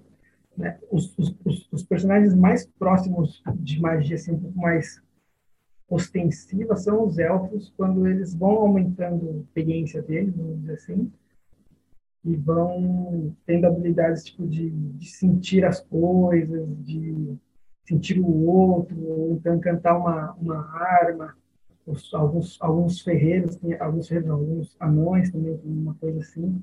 Mas é uma coisa bem mais sutil, não tem fireball, não tem essas paradas. Mas, cara, é, usando um. Vou pedir pro André, na verdade, né, André? Vou, vou usar o seu relato, tá? Por mais que tenha sido uma experiência para você, é, quando a gente teve todo aquele papo é, sobre jogar RPG, que eu fui te explicando, né? Te contei um pouco do universo, te passei as informações. Uma coisa que eu sinto, só para explicar a linha de raciocínio, para você entender o que eu quero que você relate, né, André? Relacionado ao que você está falando, né, França? Eu acho que se eu fosse narrar na Terra-média e fosse ter os jogadores são conhecedores da Terra-média, a sensação de pertencimento dos personagens é muito forte. Porque o momento que o jogador declara, eu sou um cavaleiro de Rohan, né? Ele já, dentro dele, o, o jogador já internaliza como é Rohan, se ele for um conhecedor da Terra-média. Né? E é algo que, não sei se você sentiu isso, André, aí vem a minha pergunta, que no D&D eu sinto dificuldades pela galera que não conhece tão a fundo, que não é louco de decorar, por exemplo, a lore de um Forgotten Realms e de cada lugar. Aí eu não sei se para você teve essa, tem essa, teve essa dificuldade no sentido de pertencer.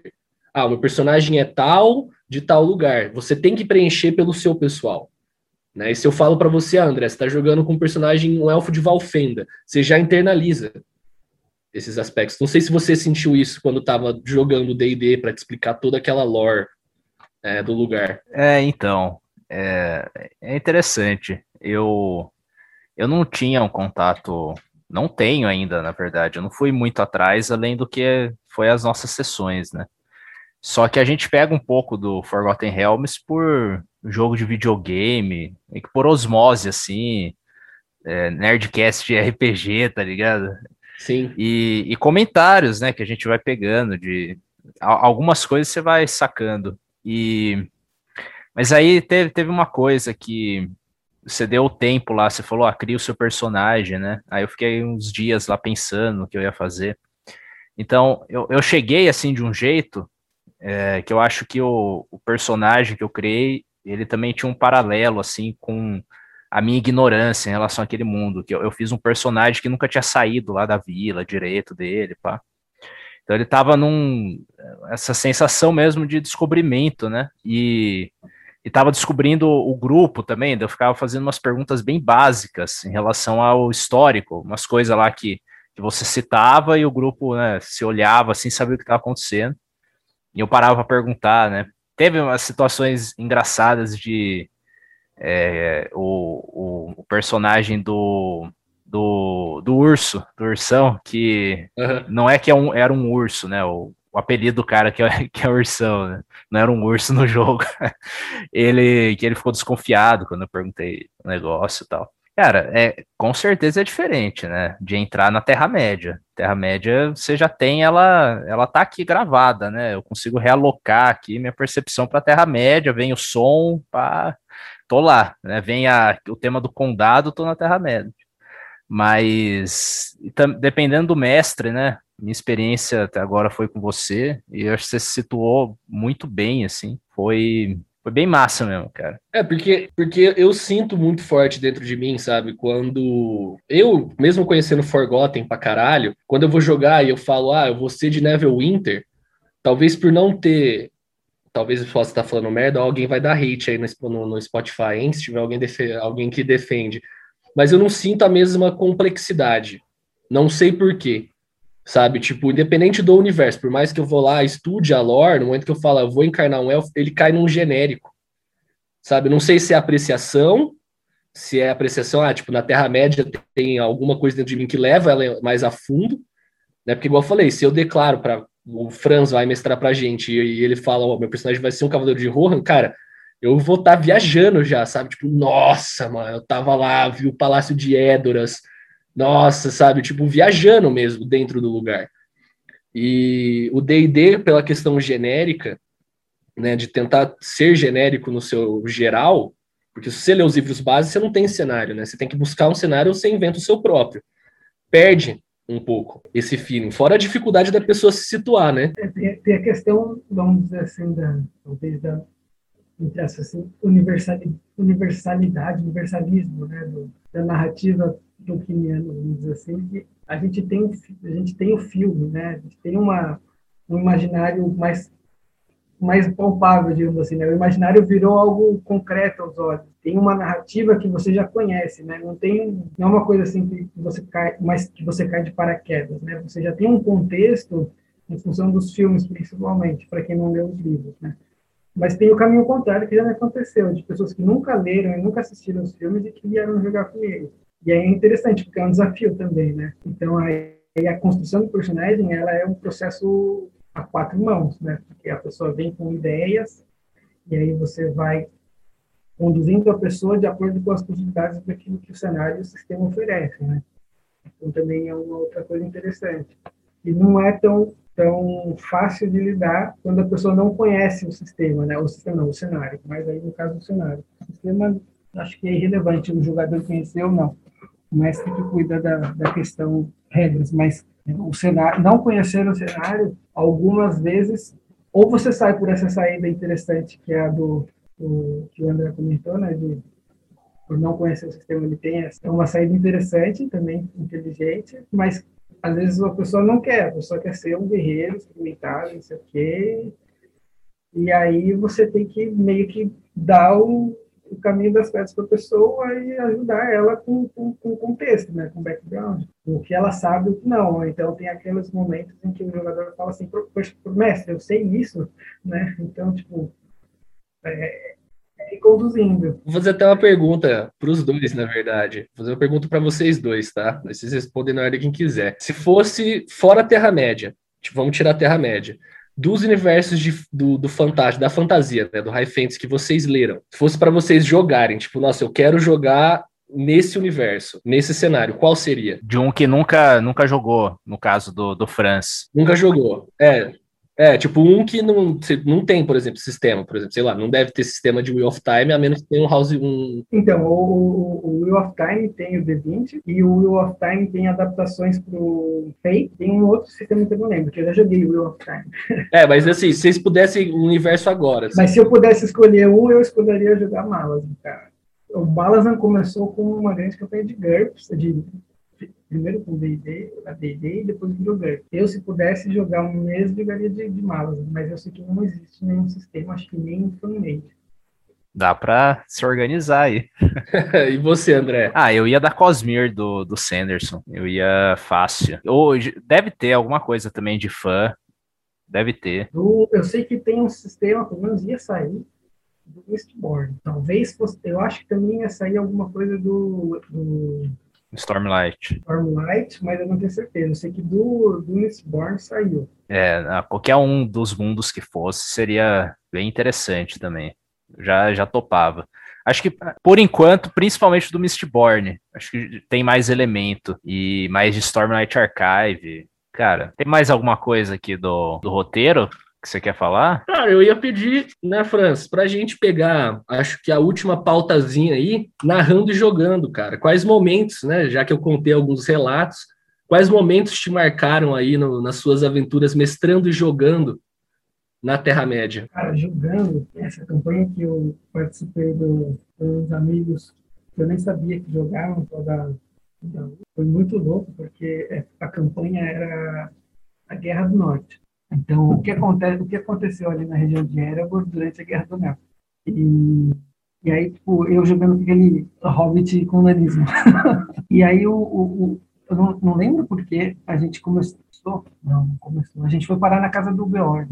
Tinha um dos personagens, era da, da tribo dos Beorn, né? da cultura dos Beorn. Ele tinha uns sonhos de, de que eles começavam a virar urso, não sei o quê. Então tinha alguma coisa aí que ia acontecer com esse cara em algum momento. Né? E, e o meu personagem era um cozinheiro, cara. E ele, só, ele sabia tirar flecha porque ele cozinhava, ele caçava a comida dele. Né? Então ele era um bom arqueiro. Mas aí, cara, eu sei que a gente precisou, é, o, o, esse cara, ele precisou, ele passou tipo por um rito de passagem, né, dos Beórnidos, e, e, a, a cena que o, que o mestre fez, cara, do, ele colocou, colocou até para rolar um som assim com tambor, é, acho que foi Ivor, que faz a trilha sonora do Last Kingdom. Mano, foi uma coisa assim, muito épica, assim, cara, com umas cores, assim, colocou uma meditação, foi, foi incrível, assim, mas a cena mais da hora foi quando a gente foi é, a gente estava em Erebor e aí o grupo se juntou porque o grupo começou cada um cada um canto, né? Foram de dois em dois, assim. Eu era amigo de um anão que era um fazedor de brinquedos da montanha solitária e aí ele me pegou no condado e a gente foi para para montanha solitária, né? Porque ele me levou para explorar lá, para conhecer, né? A gente passa pela vila do, do, do Beorn e depois vai para a montanha solitária. Na montanha solitária eu presenciei a chegada dos emissários de Sauron para receber, para ir atrás do rei da montanha, para oferecendo o anel dos, dos segundo a tradição nova dos anãos, né, é, para o rei em troca de, de aliança, né?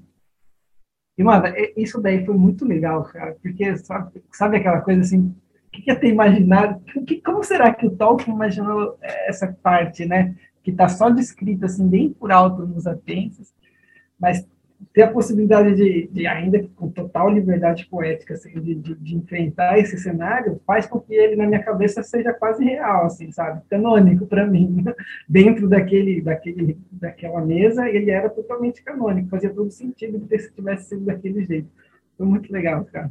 Só o Franz me deixando com vontade de mestrar Terra-média só para brisar nessas, liberdades poéticas, cara, eu teria ficado louco. Teve uma outra situação, eu joguei, já morando aqui no Chile, eu joguei uma campanha com um pessoal online né, no Brasil, é, quando é, o timing né, é quando o Sauron se revela em Mordor e se declara é, que voltou, né? Depois que corta, perdeu o dedo, passa todos esses 50, 60 anos, Aí ele sai de Dol Guldur, que é a parte do Hobbit, vai para Mordor, e aí ele se revela né, na Terceira Era.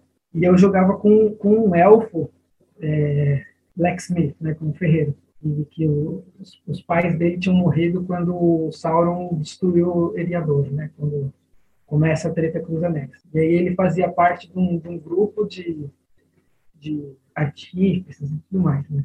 E, mano, o cara nasceu, ele tinha nascido na segunda era, então o personagem era muito overpower, cara, comparado assim com os outros jogadores humanos, né? Só que, meu, o dado não favorecia. o dado não favorecia. Eu só tomava ferro, cara. Mas a, a, a ambientação que o mestre proporcionou também de até com muito gore que não tem, você não vê tanto gore nos livros, né? Mas tipo, ele imprimiu um tom mais sombrio à campanha que eu achei muito foda, assim, muito sensacional também. Deixa eu só contar um, um do mestrando, né? porque eu falei do jogando. Cara, jogando eu tive muitas boas experiências, meus, meus jogadores foram assim sensacionais. Eu tenho dois casos, um é muito engraçado e o outro é muito épico, assim. Primeiro foi tinha uma, uma menina que a gente tinha um grupo, acho que eram seis jogadores, se não me engano, contando comigo. E a gente treinava Kung Fu junto, né? Se conheceu lá e todo mundo era muito nerd, assim, e aí, vamos jogar, vamos jogar. Aí tinha uma, uma das meninas que jogava com uma elfa da Floresta das Trevas, ela tinha uma nuvenzinha negra em cima da cabeça dela, assim, ela nunca acertava, ou, ou ela afundava, tipo, jogava o dado e sempre conseguia uma um olho de Sauron, ou seja, uma falha muito crítica nos momentos mais inoportunos possíveis, né? Ou ela errava assim muito grosseiramente as coisas, mas tipo coisas que não tinha como, sabe? Tipo umas flechadas, não sei o que, ela nunca conseguia acertar. E aí, na última aventura que a gente jogou com esse grupo, eles estavam tava tendo tipo, uma tentativa de invasão ali do, do, do que sobrou dos orcs de da montanha das, das, das montanhas cinzentas depois da batalha dos cinco exércitos tinha passado alguns anos depois disso. E eles estavam vindo ali pelo, sabe, o carrocha, que é onde o, aquela, aquele espigão que tem uma cabeça de urso esculpida pelo Bjorn em cima, eles estavam ali, meio, meio que é, camper, né? E aí a menina falou assim, não, eu vou acertar esse, esse troll daqui de cima, mano. Eu vou acertar.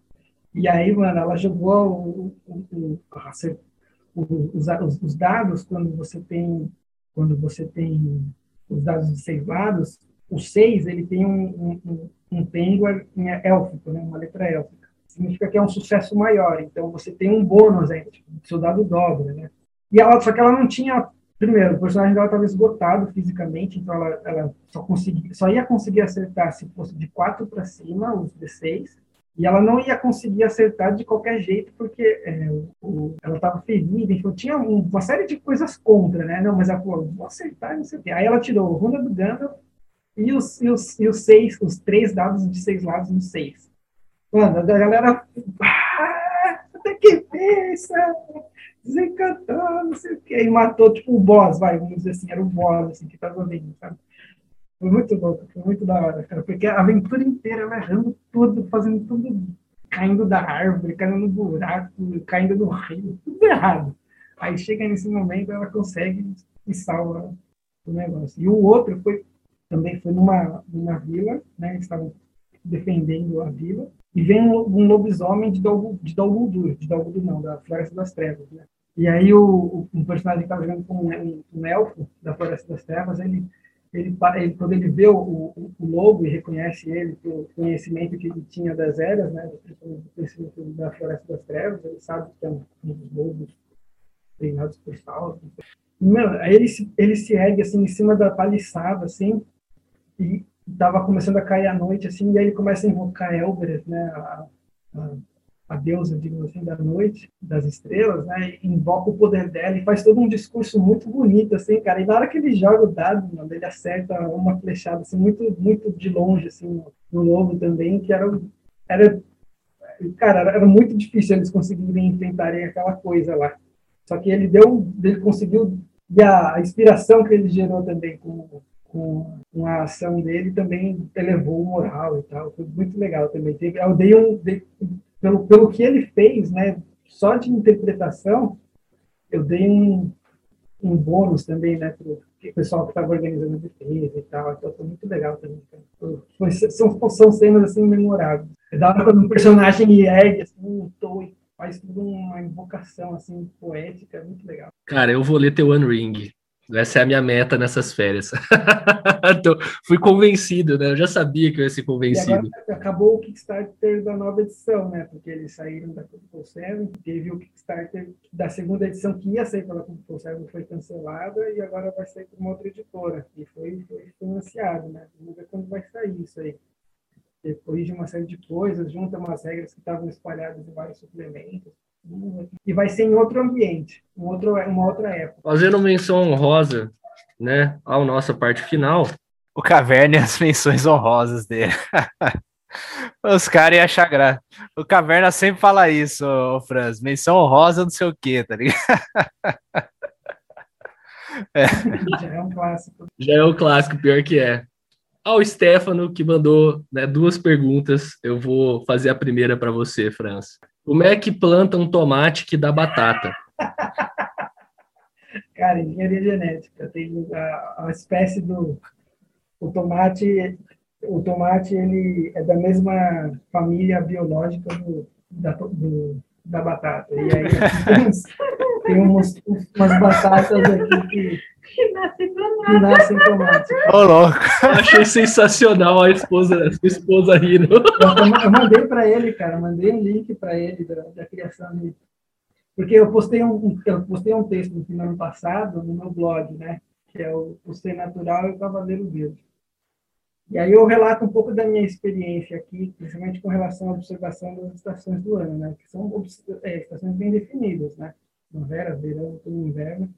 Não é que nem em São Paulo, por exemplo, né? Que é tudo num dia só. Então, lógico que com algumas alternâncias entre mais calor e mais frio, mas basicamente é quase uma temperatura, é uma estação o ano inteiro. Né? Ou melhor, as quatro estações num dia só. E aqui a, a, a minha percepção do mundo natural mudou bastante. E aí eu faço todo um arrazoado pessoal, né, em cima disso, e falo que durante a, pandemia a gente, a gente começou a, a, a, plantar coisa e fazer coisa que não um negócio, e aí a gente descobriu uma batata que, que nascia tomate, cara. Aí eu fui pesquisar, que porra é essa, cara? Eu não sabia, com também não tinha a menor ideia, desculpa até o palavrão, mas eu não tinha ideia que não, relaxa. Pesquisar na internet tem, cara. São da mesma família, e aí tem um cruzamento lá, que é o do face, batata que brota e sai tomate, cara. Eu achei isso impressionante. Aí do nada, no meio das batatas, é. sai, começa a sair tomate. Ah, perfeito. É, o, a batata brota, começa a sair as, as, as, flores. Aí a minha esposa viu assim, mano, isso aqui parece que de tomate, né? É uma folha um pouco é, diferente. Florzinha de tomate. Aí saiu os tomates, beleza, folha de tomate, não sei o quê. Aí começou a murchar, ela tirou e falou, batata, um monte de batata. Caraca, batata, cara. batata. Tá ah, muito bom, cara. Do nada. Magia. Sensacional. A segunda pergunta é, quais suas percepções sobre o mundo acadêmico de Tolkien no Brasil? É assim, ó. Eu, eu, eu, eu como alguém fora da academia, pelo menos no aspecto da literatura, não tenho nada ligado com a academia. Né? Minha formação acadêmica é em Direito, tenho pós-graduação em Direito Autoral, Idade Intelectual, né? Minha, minha parte acadêmica é jurídica. Minha parte literária é total, assim, autônoma. o que eu, como eu vejo o mundo acadêmico relacionado a, a Tolkien. A gente ainda vive uma questão do, muito do preconceito, né? Que o Tolkien vivia na época dele. o Brasil tem esse, esse ranço ainda por, por, chamar a fantasia de uma literatura de segunda classe, meritocracia, não sei o quê. Mas isso hoje, atualmente, 10 anos para cá, tem mudado, né? Então, cada vez mais, você vê o o pessoal tem, a, tem tido cada vez mais trabalhos relevantes nessa área, tem trabalhos no Sul, o professor Alexandre, acho que é Alexandre e tem o pessoal da USP, né? Com relação a, a na Casa Grande, tem, esse pessoal que tem até, esse fim de semana teve uma reunião do grupo, então na FELED. Então, assim, eu vejo vários nichos, né?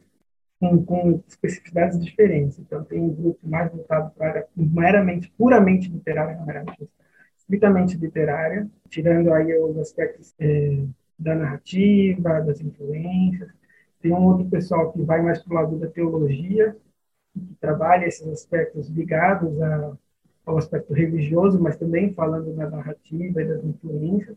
Então, eu acho, eu acho sim positivo, por um lado, porque isso abre o campo de, de pesquisa, de estudo, mas, é, por outro lado, eu vejo que e, às vezes surge a questão do ego, né? E alguns outros, sei, né? Vejo que alguns nichos às vezes tentam sobre, se sobrepor a outros, né? Alguns desses grupos. Aí eu acho que a coisa não anda, né? O que tem que ser valorizado é a obra.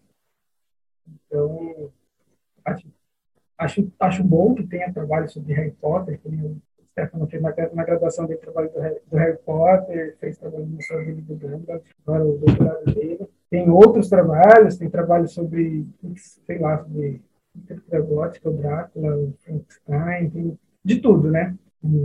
Acho bom, acho bom, importante que tenha isso, né? Lá fora, principalmente se for ver lá nos Estados Unidos, na Europa, na Rússia, tem muita coisa sobre trabalho acadêmico de literatura fantástica e né, o Brasil não serve para isso. Né? E acho que tem outras coisas além de Tolkien que, que podem ser combinadas, né? A literatura brasileira pode ser feita um, um comparativo com a literatura fantástica e tal, acho que é muito importante isso. Então, a literatura latino-americana, o Borges, o Ernesto tem uns caras muito bons aqui hoje na América Latina produzindo ficção científica, tem umas coletâneas que saíram de ficção científica, ficção fantástica aqui recentemente, que mano, não deve para ninguém. Então, acho que isso só aumenta a possibilidade de, de aumentar a produção dos trabalhos literários né?